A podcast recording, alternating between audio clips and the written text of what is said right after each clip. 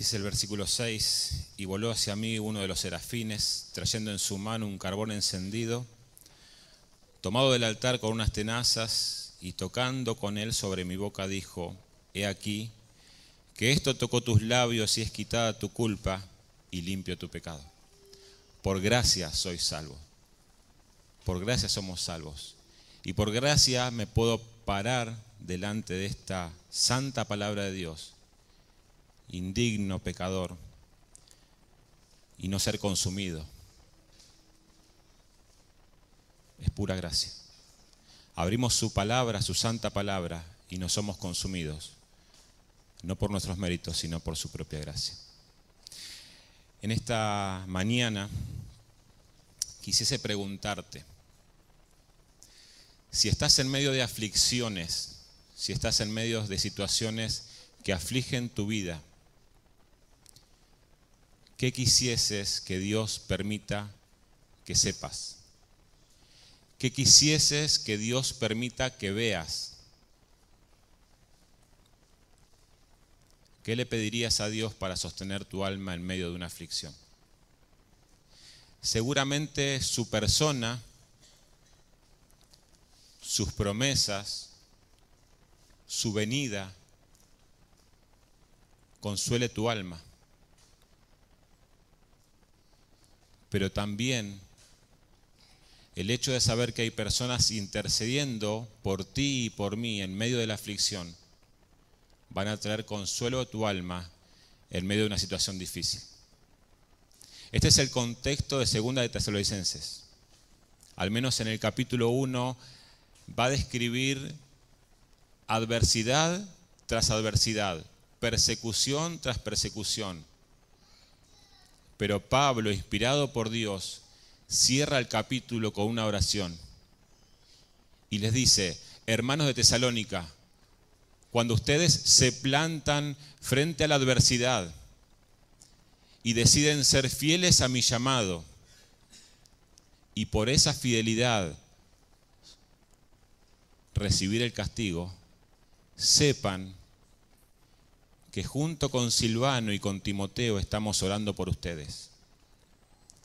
Sepan que cuando crujen los sonidos de tu corazón y de tu fe, hay personas al otro lado intercediendo por ti, hincando sus rodillas y clamando al Dios de toda consolación para que los sostenga, para que los anime, para que los fortalezca en medio de la aflicción. Hermanos, saber que hay personas que están orando por nosotros en medio de la aflicción debe traernos consuelo, debe traernos paz, debe traernos regocijo. La aflicción va a seguir.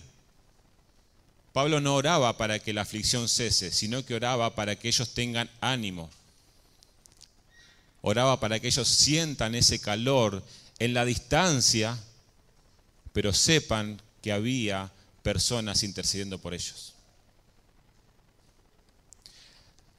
El riesgo de leer este tipo de cartas es pensar que son historias ficticias, es pensar que son historias irreales. Pero cuando les habla a los hermanos de Tesalónica y en sus aflicciones, tenemos que pensar de que ahí había padres perdiendo a sus hijos.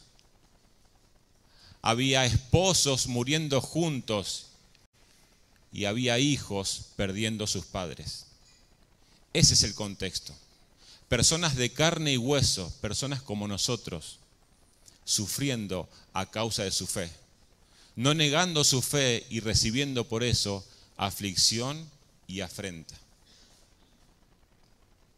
Pensemos, hermanos, en esas personas, hermanos nuestros, que a causa de su fe y a causa de la fidelidad que tenían por su Salvador, estaban sufriendo aflicción. Vamos a orar. Amado Dios, queremos en esta mañana pedirte que tú nos asistas, Señor. Señor, sabemos que sin la asistencia del Espíritu Santo, Señor, esto sería tremendo, Señor. Habría una aflicción muy difícil de soportar, una carga extremadamente pesada, Señor. Pero queremos, Señor, en esta mañana pedirte que tú nos hables a través de este pasaje, que tú permitas que podamos por los ojos de la fe ver a aquellos hermanos sufriendo por causa de Cristo, pero decidiendo ser fieles a ese Dios que los amó y que los salvó. Oramos, Señor, en Cristo Jesús. Amén. Les invito a abrir 2 Tesalonicenses, capítulo 1, versículo 11 y 12. El, el capítulo se va a cerrar con una oración y cada capítulo en esta carta se va a cerrar con una oración. Y quizás no es la dinámica de Pablo. Pablo generalmente hace una dinámica de que enseña la doctrina y después una aplicación. Pero en, este, en esta carta termina la enseñanza con una oración. Y esa oración concluye y concentra todas las verdades y todas las enseñanzas que fue dejando. Entonces, vamos a ver allí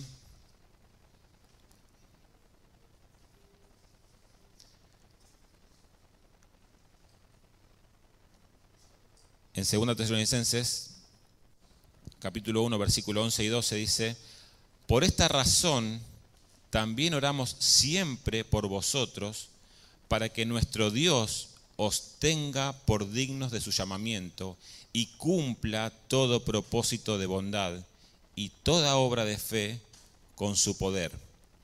Así el nombre de nuestro Señor Jesucristo será glorificado en vosotros y vosotros en él por la gracia de nuestro Dios y del Señor Jesucristo. Vamos a ver allí rápidamente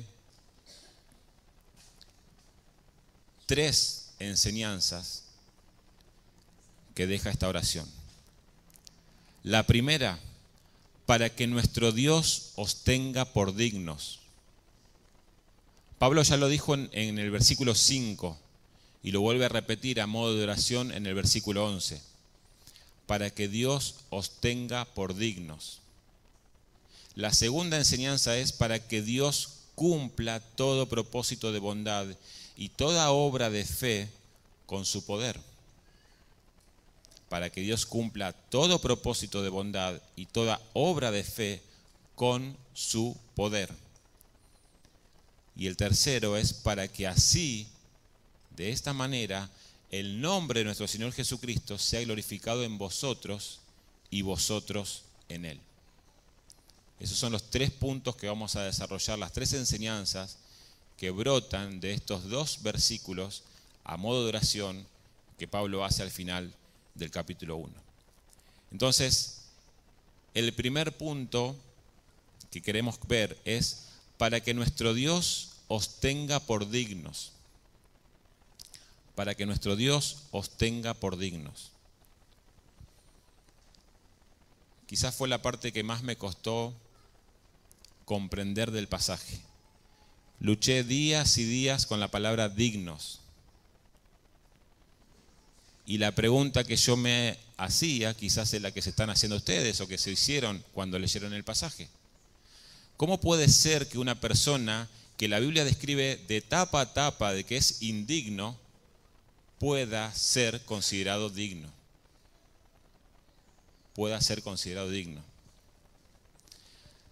La Biblia luego de que en Génesis Dios le advierte que la desobediencia sería pagada con la muerte, la historia de la humanidad fue contando vez tras vez personas que nacieron y que una vez murieron.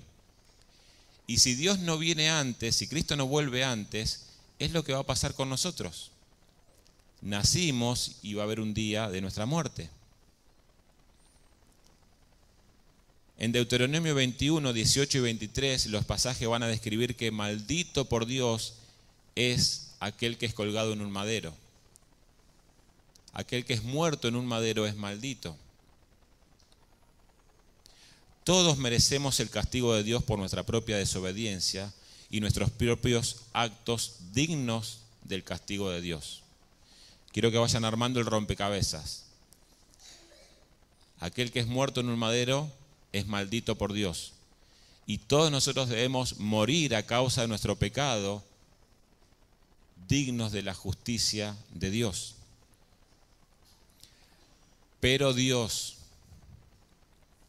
pero Dios, a los que predestinó, a estos también llamó. Y a los que llamó, a estos también justificó. Y a los que justificó, a estos también glorificó. No por sus méritos, no por su dignidad, sino por una dignidad imputada, por una salvación imputada, por un pago hecho en propiciación de esas personas. Claramente aquí hay una justicia imputada, hay uno solo que es digno. Le cantábamos a él, digno, santo. Hay uno solo, quien dio su vida en un madero para la remisión de los pecados y ofrece salvación y vida eterna a quien reconoce su pecado, se arrepiente y viene a Él. No es una salvación por obras para que nadie se gloríe. Y este es el mensaje más importante que quiero que te lleves hoy. La salvación es a través de Cristo. Sin Cristo, todas tus hermosas obras valen lo mismo que un trapo inmundo. Sin Cristo, todo tu corazón inclinado hacia hacer el bien a las personas vale más, vale menos, perdón, que un inmundo trapo, dice la Biblia. La salvación no es por obras, sino es por Cristo. ¿Cómo podemos ser dignos? No por nuestros méritos, no por nuestras obras, sino por las de Cristo.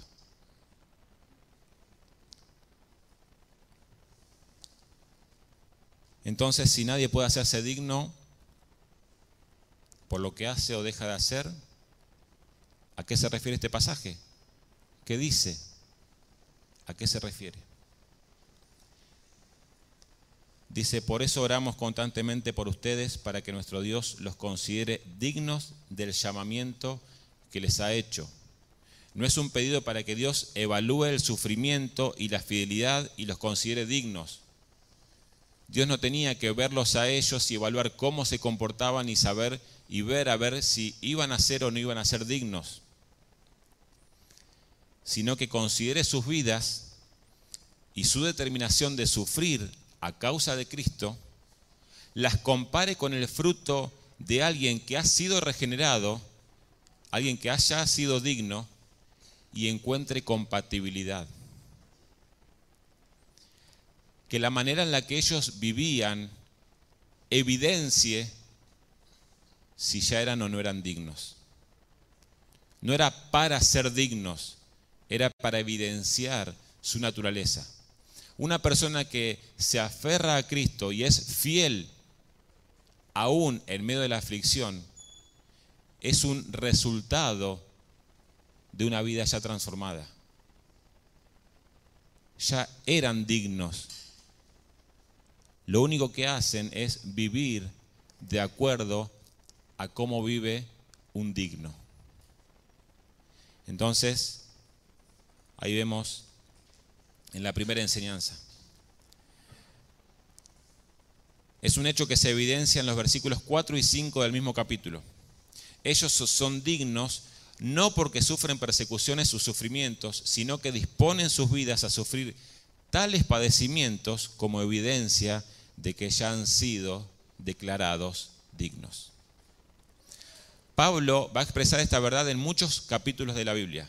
En Efesios 4.1 dice, yo pues, preso en el Señor, os ruego que andéis como es digno de la vocación con que fuisteis llamados. Filipenses 1.27 va a decir, solamente que os comportéis como es digno del Evangelio de Cristo, para que sea que vaya a veros o que esté ausente, fíjense, oiga de vosotros que estáis firmes en un mismo sentir, combatiendo unánimes por la fe del Evangelio. Dignos, dignos. Colosenses 1.10, para que andéis como es digno del Señor, agradándole en todo, llevando fruto en toda buena obra y creciendo en el conocimiento de Dios y en la primera carta que Pablo le escribe a los tesalonicenses, les dice en el capítulo 2, versículo 12, y os encargábamos que anduvieseis como es digno de quien nos llamó a su reino y gloria. Andar como aquel que es digno, no para ser dignos, sino porque ya son dignos, anden conforme a su llamamiento. Anden conforme a su llamamiento. El llamamiento y la regeneración anteceden a la salvación. El llamamiento y la regeneración anteceden a la salvación. Y la salvación antecede a la santificación. Por ende, el hecho de que nosotros seamos considerados dignos no se le puede atribuir a nuestras obras o las acciones que nosotros hayamos hecho. Eso es parte de nuestra santificación progresiva, eso es parte de nuestras evidencias, eso es parte de nuestro fruto de una naturaleza regenerada. Fíjense que como Pablo se refiere a los hermanos de Tesalónica en el versículo 3 de la misma carta, puede hacer una petición no para salvación, porque ya les dice hermanos en el versículo 3, sino para santidad, paciencia y fortaleza para soportar las pruebas. El pedido no es para salvación, ya les dijo hermanos en el versículo 3, sino que les pide fortaleza. Ora a Dios y clama al Padre de toda consolación para que fortalezca a los hermanos de Tesalónica en medio de las aflicciones, en medio de las tribulaciones y en medio de la necesidad. El acto regenerador y salvífico de Dios nos vincula a Cristo y este acto trae como consecuencia un anhelo de vivir como Él anduvo. Dijimos que el digno anhela vivir como es digno.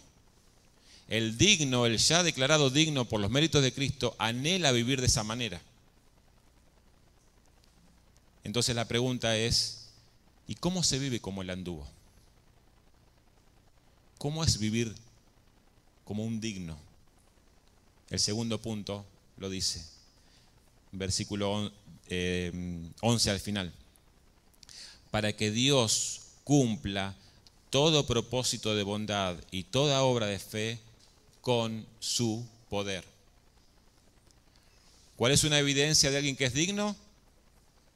Propósito de bondad y obras de fe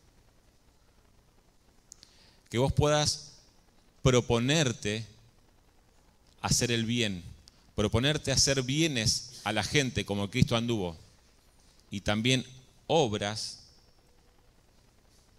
de fe, pero todas descansadas en su poder. Los propósitos de bondad y las obras de fe son claras evidencias de una nueva vida en Cristo, ya que los deseos de los hombres, del hombre no regenerado, son de continuo al mal, dice la Biblia. No hay ni uno bueno, no hay quien busque a Dios. No hay nadie bueno. Así que un corazón que anhela propósitos de bondad y obras de fe no es otra cosa que las consecuencias de un corazón regenerado por la obra de Cristo en la cruz del Calvario. No hay otra evidencia no hay otro resultado que podamos esperar de que un corazón regenerado por Cristo anhele buenas obras, anhele propósitos de bondad y obras de fe. Es el resultado. Cristo compró un pueblo con su sangre y ese pueblo en agradecimiento y en adoración anhela vivir como él anduvo.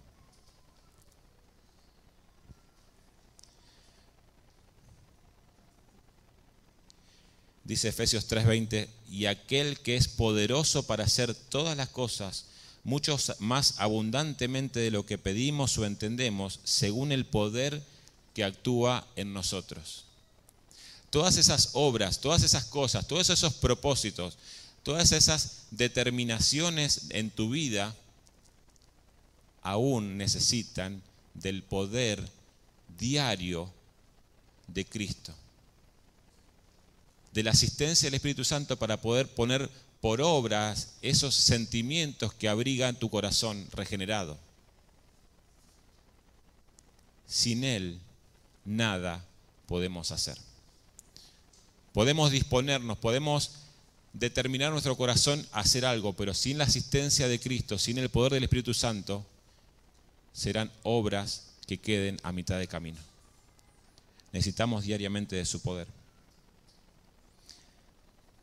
Estos propósitos de bondad y obra de fe no pueden realizarse sin el poder de Dios. Y Pablo, al saberlo, ora a Dios para que así sea. Fíjense que al final del pasaje dice, y toda obra de fe con su poder. El combustible del cristiano para poder llevar a cabo, para poder poner por obras todo lo que él siente en su corazón, es el poder regenerador y potenciador del Espíritu Santo en su vida. El propósito puede ser bueno y las obras también, pero sin el obrar poderoso y transformador de Dios serían obras estériles, dignas de lástima. Si estás queriendo servir a Dios, si estás queriendo vivir como Dios anduvo en tus propias fuerzas, son obras estériles. Si en esta mañana estás fingiendo un cristianismo y tratando de aparentar con tus obras algo que no pasó en tu corazón, son todas obras estériles. Son todas cosas que no tienen trascendencia. Dice Spurgeon, las obras de ustedes para Cristo deben ser las obras de Cristo en ustedes, de lo contrario no serán buenas para nada. Las obras de ustedes para Cristo deben ser las obras de Cristo en ustedes, de lo contrario no serán buenas para nada. Vamos a ver más adelante que debemos reflejar el carácter de Cristo. Debemos reflejar la gloria de Él. Y las obras que nosotros hacemos, si las hacemos en su poder, ahí sí reflejan la gloria de Dios. Si no estamos tratando de llamar la atención hacia nosotros mismos, sosteniendo y llevando adelante algo que solamente podemos hacer por su fuerza. De ahí que en todo lo bueno que deseemos o hagamos, la gloria le pertenece a Él. A veces nos convertimos en ladrones de guantes blancos, tratando de, robarle la gloria a Dios. Hacemos esto no para su gloria, no para llamar nuestra atención hacia Él, sino para llamar la atención de aquellas personas que nos ven a nosotros mismos. ¡Wow! Qué maravilloso ese hermano. Mirá cómo sirve al Señor. No es la actitud correcta. La actitud debería ser, mirá cómo Dios transformó la vida de ese hermano, que antes se esforzaba por hacer todo lo que a Dios lo deshonraba y ahora se esfuerza no con sus fuerzas, sino con la de Cristo para hacer todo lo que lleva gloria y honra a Él. Fíjate ese hermano cómo es sostenido en medio de la aflicción. Fíjate cómo está ese hermano cantando y alabando al Señor en medio del sufrimiento. Debe ser algo sobrenatural. Algo debe tener en el corazón esa persona que yo no tengo. Y ahí es donde la gloria de Cristo toma relevancia en aquellas personas que no lo tienen. Yo quiero eso que, él que esa persona tiene. Yo quiero eso que mi vecino tiene y puede cantar y gozar y alabar al Señor en medio de la misma aflicción que yo tengo y yo estoy acá triste, angustiado. Anhelo eso. Y ahí es donde la gloria del Señor brilla. Queremos robar la gloria de Dios, que es la única gloria de vida a su nombre. Así que debemos analizar aún nuestras motivaciones y nuestras intenciones al, pretender hacer algo para Él. Cuando haces algo para Él, tenés que pensar cuál es tu propósito, cuál es tu anhelo, cuál es tu motivación para hacer lo que estás haciendo. ¿Querés llamar la atención de las personas hacia tu persona o hacia el único que es digno?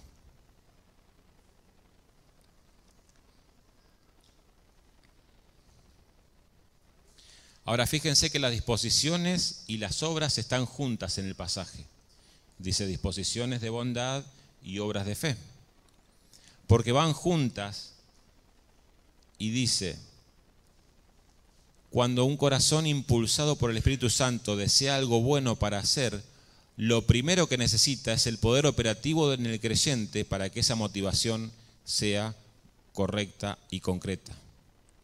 Luego ese anhelo debe ser puesto por obras con la asistencia del mismo poder que la impulsa. Dios no es un Dios a medias. Dios no es un Dios de obras inconclusas. Aquel que comenzó en vosotros la buena obra la perfeccionará hasta el día de Jesucristo. Completará esa obra. Consumado es, dijo Cristo en la cruz. Es un Dios de obras completas. No es un Dios de obras inconclusas, pero nosotros muchas veces disponemos en nuestro corazón y como lo hacemos en nuestras fuerzas, esa decisión queda a mitad de camino.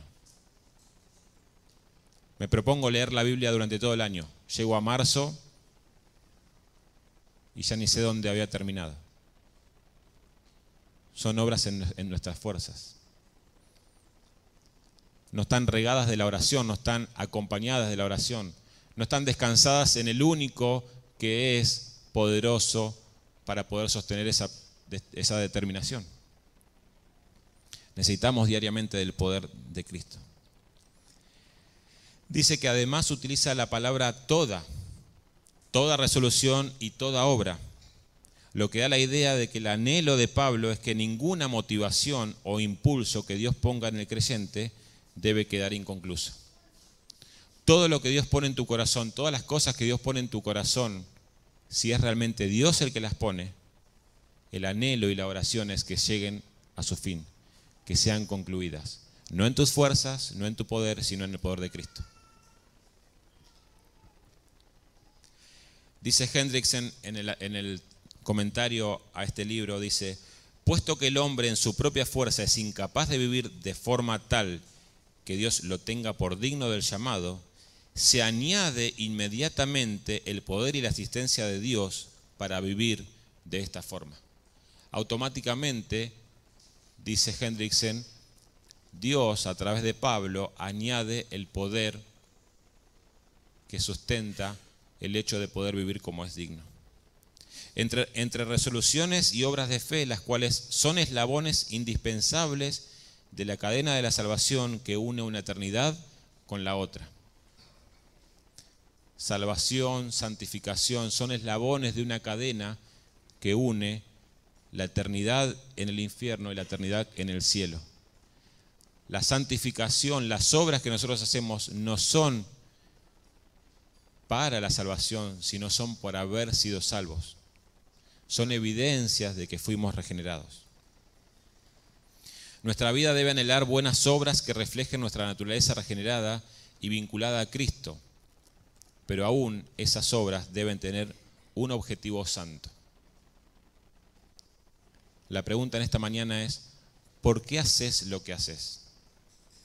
¿Cuál es tu motivación? ¿Qué te impulsa a hacer lo que haces para Dios?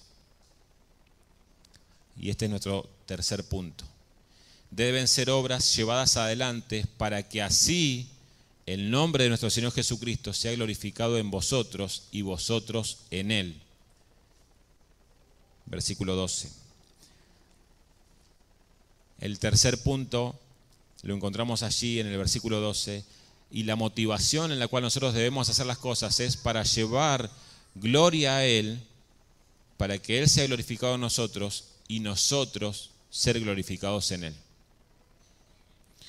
Vamos a ver ahora más adelante qué significa eso.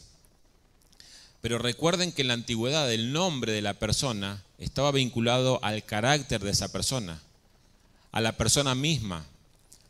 No era solamente el nombre el que debía llevar la gloria, sino a la persona también. Cuando hablábamos del nombre de Cristo, estábamos hablando de Cristo.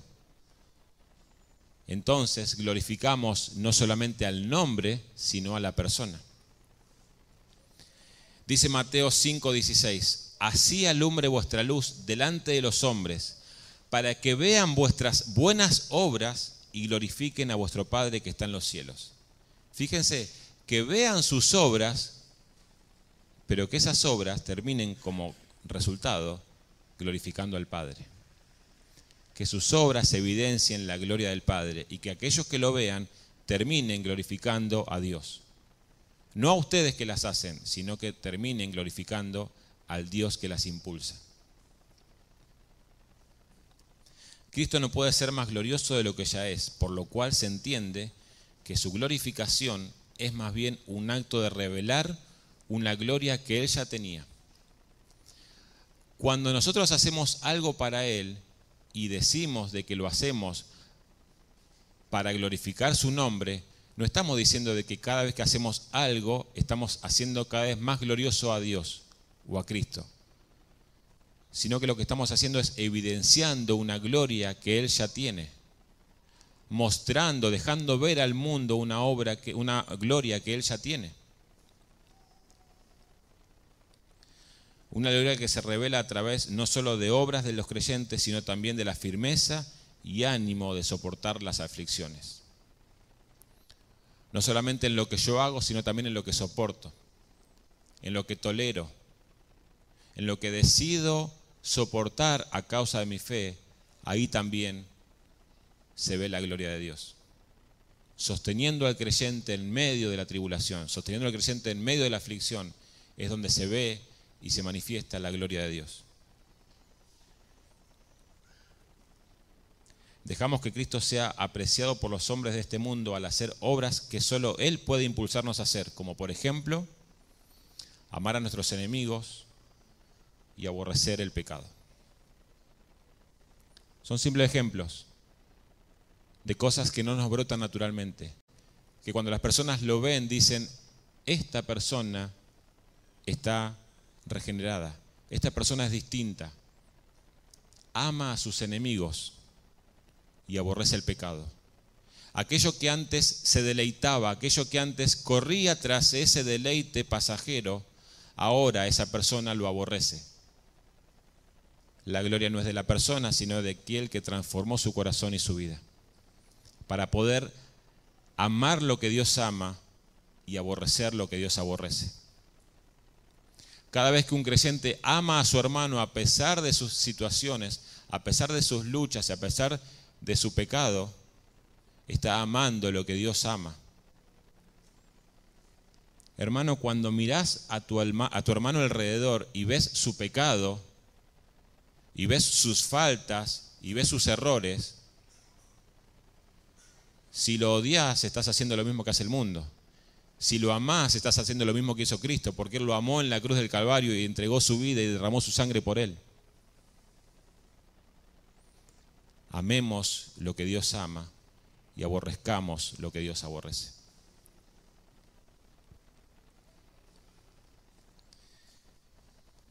El creyente no se salva por obras, pero sí se salva para obras. ¿Sí? Efesios 2.10. De manera que la fe que no obra y que no se manifiesta en acciones concretas y dignas de un creyente, no es una fe verdadera. Y Santiago dice que es una fe muerta.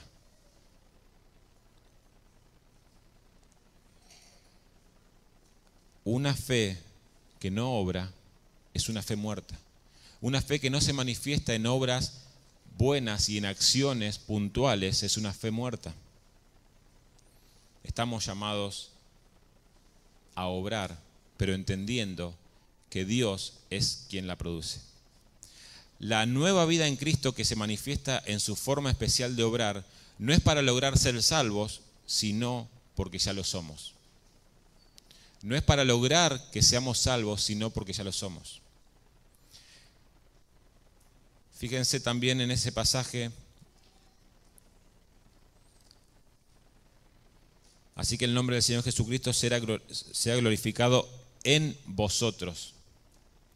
Esa palabra en habla de vinculación estrecha con Cristo. No se trata de que sean glorificados con Cristo, sino en Cristo. La nueva naturaleza no nos pone al lado de Él o junto a Él, sino nos pone en Él.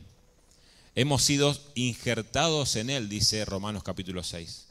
Nuestra vinculación hace que su vida se traslade a nosotros y que su corazón dijiste el nuestro.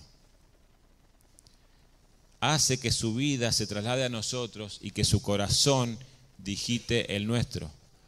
Latimos al ritmo de Cristo si estamos en Él. Amamos lo que Él ama si estamos en Él. Y su amor ha sido derramado en nosotros. Primera de Corintios 12:13 dice, pues por un mismo espíritu todos fuimos bautizados en un solo cuerpo y a todos se nos dio a beber de un mismo espíritu. Fíjense la vinculación, todos y uno. Todos fuimos, a todos se nos dio a beber y todos fuimos implantados en un solo cuerpo. Hay una vinculación estrecha, íntima de todo creyente, en el cuerpo de Cristo. Pero no solo Cristo es glorificado en nosotros, sino que nosotros también en Él. Dice el versículo 12 al final. Dice, así que el nombre de nuestro Señor Jesucristo sea glorificado en vosotros y vosotros en Él. ¿Cómo somos glorificados nosotros en Él? Nosotros somos vidas refractantes. Nosotros emanamos una gloria que no es nuestra. Reflejamos una gloria que no es nuestra. Simplemente evidenciamos una gloria que nos fue impuesta. Una gloria que hemos adquirido en Cristo. Una gloria que no es nuestra, que no nos pertenece, que no somos dignos de merecer y de recibir, pero por gracia hemos sido dignificados en Él. Y lo único que hacemos es reflejar la gloria de Cristo, reflejar su, gloria. Proverbios capítulo 15 dice que el corazón alegre hermosea el rostro. No dice que nos hace más lindos, más bellos, con menos arrugas. Dice que la hermosea, que la persona ve algo distinto en esa persona. Es el gozo de la salvación, es Cristo morando libremente en su vida es que las aflicciones que recibimos las entendemos como pruebas del Señor, como herramientas que Dios utiliza para forjar nuestras vidas. El cristiano no es una persona ausente de aflicciones. Todo lo contrario. Aún se añaden más aflicciones cuando nos identificamos con Cristo. Pero podemos soportar esas aflicciones de otra manera. Podemos descansar en Cristo, podemos tener una esperanza viva de que un día estaremos con Él y todas estas leves tribulaciones momentáneas pasarán.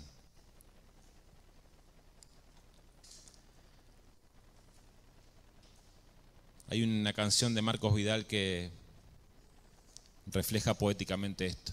Y dice, somos pequeñas llamas prendidas porque un día fueron traídas a tu luz eterna que nos dio vida.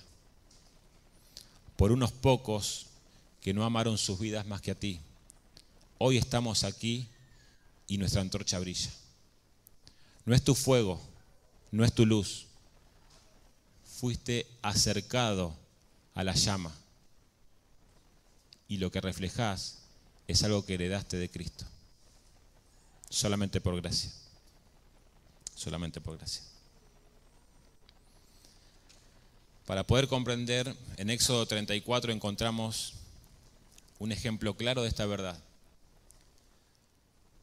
En el versículo 2, Dios llama a Moisés al, monte. Fíjense que Dios toma la iniciativa, Dios lo llama a Moisés. Así como hizo en tu vida, Dios te llamó, Dios te buscó, Dios tomó la iniciativa, envió a su Hijo Jesucristo a morir en la cruz del Calvario y te llamó por la fe a creer en Él.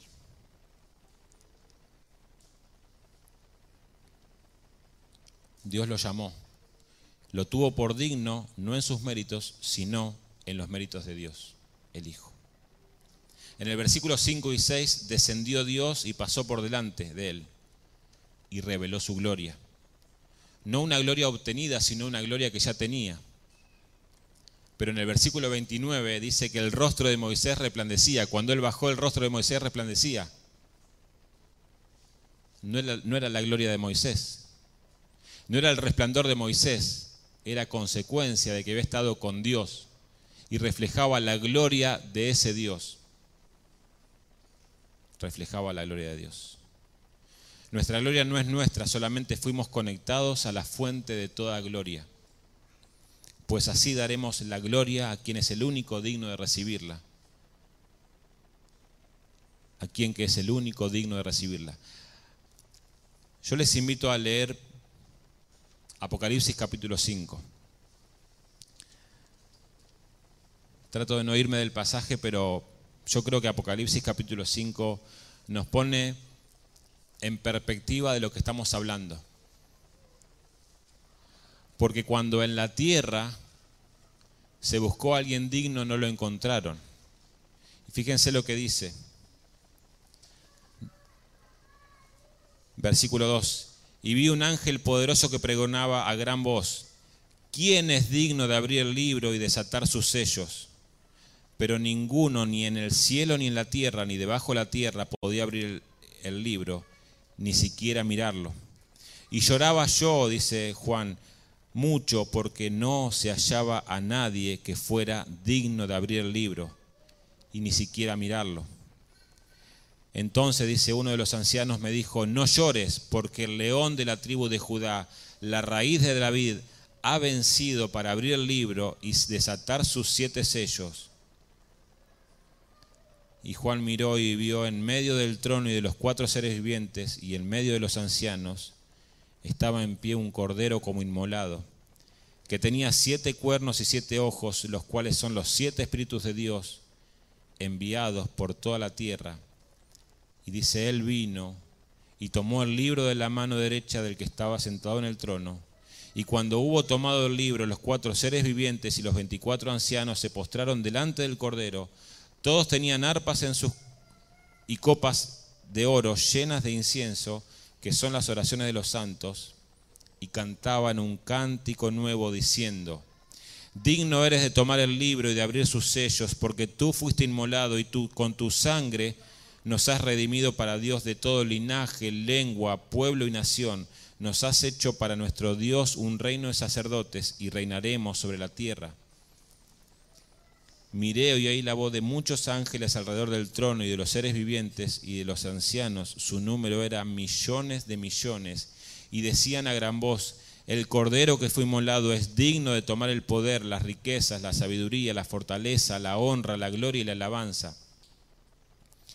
A todo lo creado que está en el cielo, sobre la tierra, debajo de la tierra y en el mar, y a todas las cosas que hay en ellos, oí decir, al que está sentado en el trono y al Cordero sea alabanza, la honra, la gloria y el poder por los siglos de los siglos.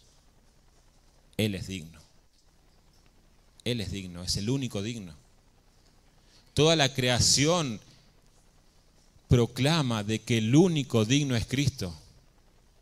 Juan lloraba porque en el cielo y en la tierra no podía encontrar a alguien que sea digno.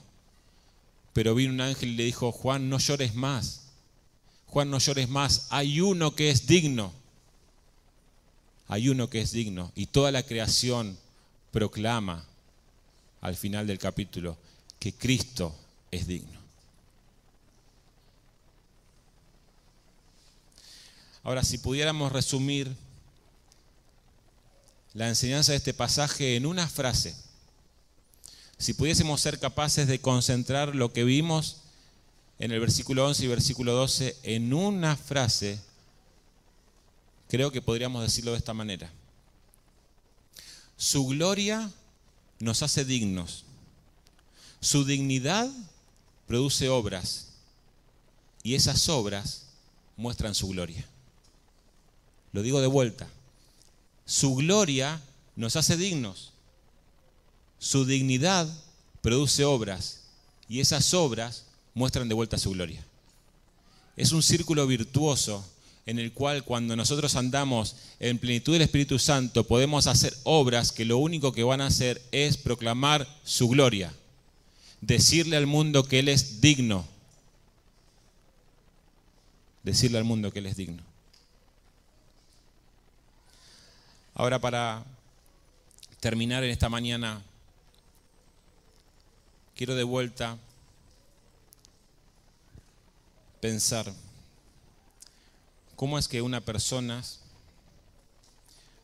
puede llegar a ser digna si se sabe y se siente indigno. Dice la palabra de Dios que es solo por medio del arrepentimiento y la fe, solo por el arrepentimiento y la fe. Arrepentimiento de sus pecados y fe para creer de que la obra de Cristo en la cruz tuvo tu nombre y tu apellido. Si por los ojos de la fe ves tu nombre y tu apellido en la cruz del Calvario, Cristo muriendo en la cruz, dice Cristo, si te arrepentís de tus pecados, yo soy fiel y justo para perdonar tus pecados y limpiarte de toda maldad. Sabes que no sos digno. Sabes que no sos digno. Si estás sin Cristo, sabes que no sos digno.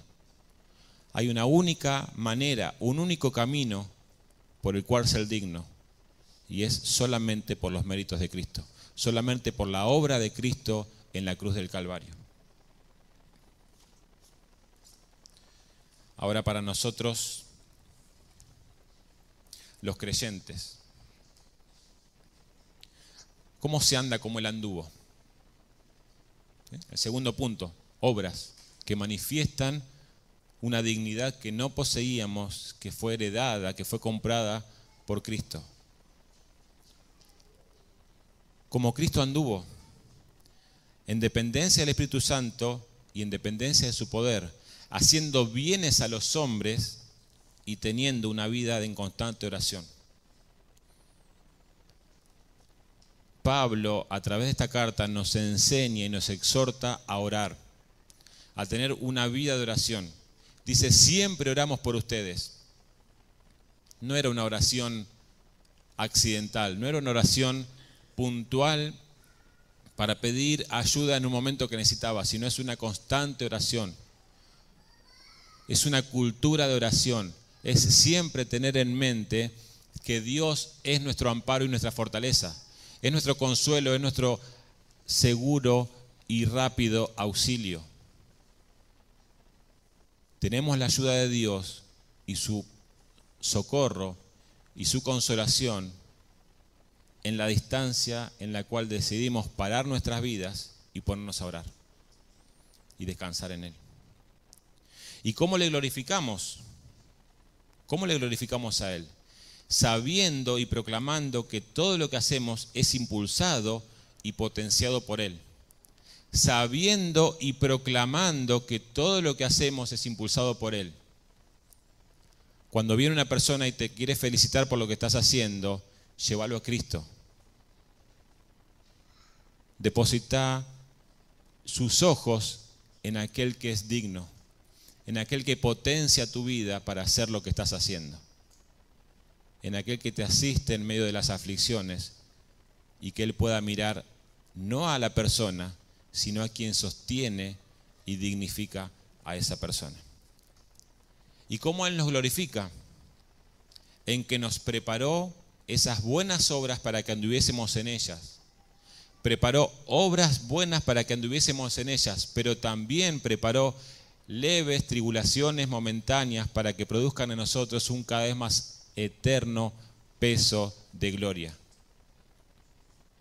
No solamente las buenas obras hacen que nosotros podamos ser glorificados en Cristo, sino que las leves tribulaciones momentáneas, dice Pablo, producen en mí un cada vez más excelente y eterno peso de gloria. debemos empezar a ver las aflicciones con otra óptica. Debemos empezar a ver las aflicciones como herramientas que Dios utiliza para forjar la imagen de Cristo en nuestras vidas y no accidentes que el cristiano quisiese evitar. Veamos esas aflicciones como herramientas que Dios utiliza para forjar a Cristo en nuestras vidas. Cuando el cristiano ora, de esa manera y cuando vive la vida cristiana de esa manera, realmente lleva gloria y honra al único que es digno de toda gloria y honor. Vamos a orar.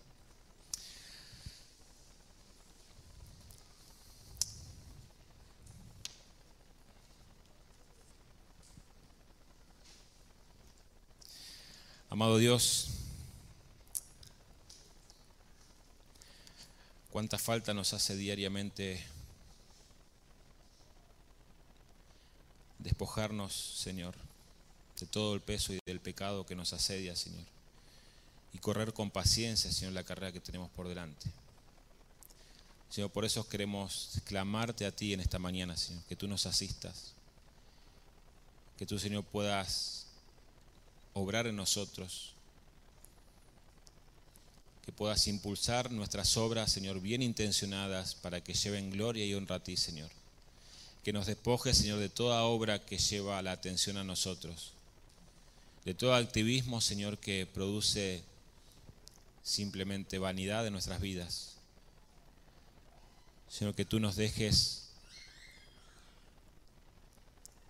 entender, Señor, por la fe, de que separados de ti nada podemos hacer. De que necesitamos diariamente de tu asistencia para hacer las cosas más simples y más mínimas que pensamos. Pero que sin tu asistencia, Señor, todas esas obras son vanidad. No tienen ningún fruto, Señor. Y permite, Señor, que todo lo que hagamos en tu poder y por tu gracia lleve gloria y honra a ti, Señor. Para que las personas que están sin Cristo puedan ser inquietadas, Señor, en su condición delante tuyo. Y aquellos hermanos, Señor, que ven nuestras vidas, pueden animarse, no en nosotros, sino en Cristo que los fortalece. Si oramos por una mañana en la cual tú inquietes los corazones de aquellos que están sin Cristo, Señor, para sentirse indignos, Señor, porque lo son, y puedan acudir al único que es digno. Y Señor, nosotros que hemos sido declarados justos y dignos, no por nuestras obras, no por nuestros méritos, permite que en cada cosa que hagamos podamos glorificarte a ti, Señor porque no hay digno ni un uno, sino simplemente tú, Señor. Oramos en Cristo Jesús. Amén.